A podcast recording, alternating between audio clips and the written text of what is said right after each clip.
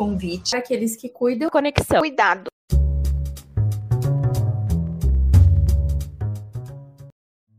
Olá pessoal, bem-vindos a mais um episódio do Conexão Cuidado.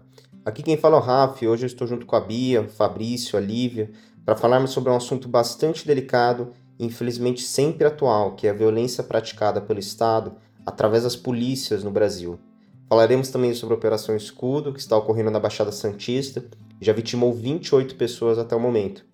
A Polícia Brasileira figura entre as forças de segurança que mais causam mortes no mundo Inclusive, foi considerada em 2015 a mais letal de todas, atingindo, em geral, sempre os mesmos corpos. A Polícia Militar é a principal corporação policial do país, responsável pelo policiamento ostensivo e preventivo, organizada militarmente e subordinada em última instância ao Exército Brasileiro. Ela tem origem no Brasil Império, com a chegada da Corte Portuguesa em 1808 e a criação da Guarda Real da Polícia. Na República, essa guarda foi transformada em força policial, militarizando-se, e foi na era Vargas que se estabeleceu um padrão violento e autoritário das PMs. Mas o auge da violência policial ocorreu no período da ditadura militar, em que as polícias estaduais passaram a ser coordenadas pelo exército com o intuito de proteger o país de uma possível ameaça comunista. Nesse período também foram criadas o DOI-CODE, a Ronda Ostensiva Tobias de Aguiar, conhecida como Rota, e o Batalhão de Choque, que desempenharam um papel importante na repressão política e na montagem da máquina de exceção do Estado brasileiro, com a utilização de técnicas como infiltração, sequestro, captura, desaparecimento de opositores, extermínio, técnicas de tortura, interrogatório e montagem de relatórios. Apesar do fim da ditadura militar, resquícios dela ainda estão arraigados na sociedade atual. A ditadura deixou de herança uma cultura violenta na PM e sua atuação truculenta e bárbara contra um inimigo que não existe mais. Assim, para legitimar os assassinatos, as chacinas, os extermínios, se faz necessária a produção de um inimigo ficcional e gerar um estado de insegurança, alimentado pela produção do medo, levando à aceitação da violência direcionada a determinadas parcelas da população, fazendo operar a lógica de que alguém vale mais do que outros. Esse inimigo é tomado enquanto outro, cuja vida ameaça minha existência e, portanto, sua eliminação é colocada como um mal necessário.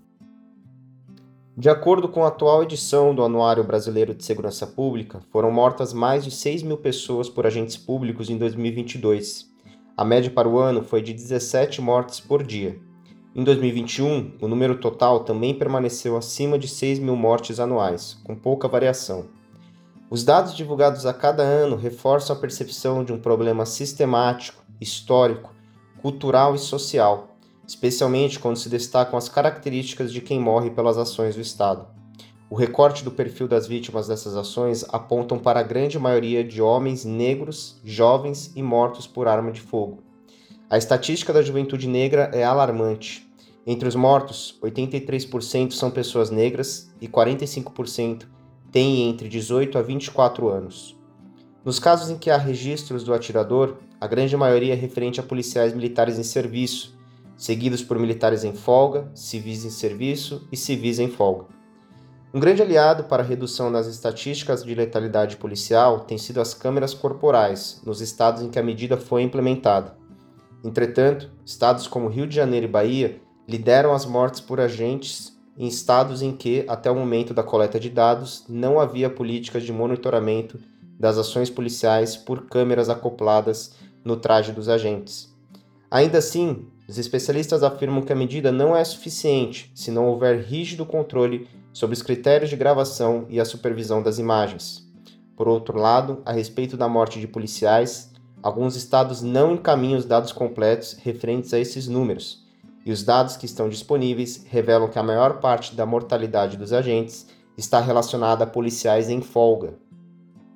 A Operação Escudo está ocorrendo desde o dia 28 de julho na Baixada Santista.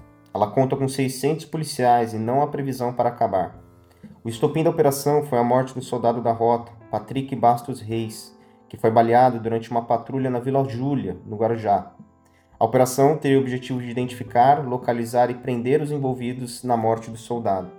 Mas a ação da PM tem sido descrita como uma operação de vingança, inclusive com compartilhamento nas redes sociais de policiais de imagens de corpos e caveiras, revelando a vontade de espalhar o espírito da morte na Baixada Santista, com a pretensão de chegar a um placar de 60 mortes. Técnica de vingança que remonta à ditadura militar, cuja postura era para cada agente do Estado que for morto, vamos matar outras 10 pessoas, na base de 10 para 1.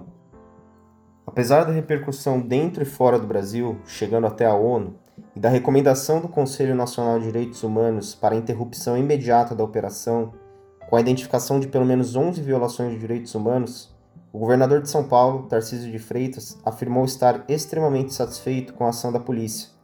Segundo familiares e vizinhos de pessoas mortas na Operação Escudo, os policiais militares executaram, torturaram, ameaçaram, forjaram provas e alteraram cenas de crime em suas ações na Baixada Santista.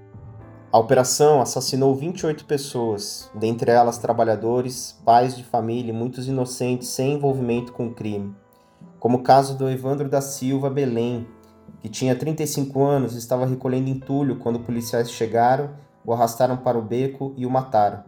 Ele deixou duas filhas, Cleiton Barbosa Moura, pedreiro, tinha 24, estava em casa com um filho de 10 meses no colo e um enteado de 13 anos.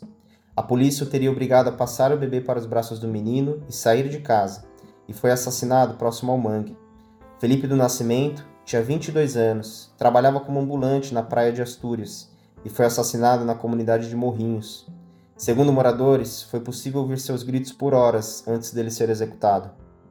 É de espantar o número de prisões. 976 pessoas foram presas até o momento, metade delas com idades entre 18 e 29 anos, em sua maioria negras, sem antecedentes criminais, relacionados a crimes sem violência ou grave ameaça, sem apreensão de armas ou drogas. Mesmo com a rendição de Erickson David da Silva, suposto autor dos tiros, mas que se diz inocente, no dia 30 de julho e a prisão dos demais suspeitos, a Operação Escudo continua até hoje e está em sua segunda fase deflagrada após a morte do PM aposentado Gerson Antunes Lima, com a justificativa de combate ao tráfico de drogas. A guerra às drogas e ao tráfico são tomados como o inimigo da vez, reeditando uma política de morte estabelecida pela segurança pública de Estado, ou melhor, uma necropolítica conceito desenvolvido pelo filósofo camaronês Achille Mbembe, que diz respeito a um conjunto de mecanismos estatais que permitem decidir sobre o destino da vida ou morte do outro. A necropolítica visibiliza o direito de matar. As chacinas nas periferias não são um episódio ou um fenômeno que foge de uma regra, ela é a regra. Ela se instaura às margens da legislação e sua prática rotineira faz com que se institua como um modo de existência, onde o Estado não prioriza a vida da população que mora nas favelas e territórios populares, mas sim o seu extermínio. Esse foi o 15º episódio do Conexão Cuidado, e juntos constatamos o aterrador cenário da segurança pública brasileira. Os relatos deste podcast não se restringem à operação na Baixada Santista, mas são realidade nas periferias de todo o Brasil, não havendo aleatoriedade no rastro de mortes que produz, o corpo que a bala encontra é, em sua grande maioria, jovem, negro e mora na favela. Tem uma sugestão ou história de cuidado que quer compartilhar com a gente? Você pode enviar um áudio ou relato escrito no Instagram lixes.unifesp e pelo link do Google Forms que está sempre na descrição dos episódios. Seu relato pode ser anônimo ou não. Também estamos no Facebook na página Laboratório Interdisciplinar Ciências, Humanidades Sociais e Saúde, LIXES. Nas nossas redes você pode acompanhar futuros eventos programados pela extensão e quando serão lançados novos episódios. Agradecemos novamente aos nossos ouvintes por nos acompanharem em mais um relato de cuidado. Tchau e até a próxima conexão.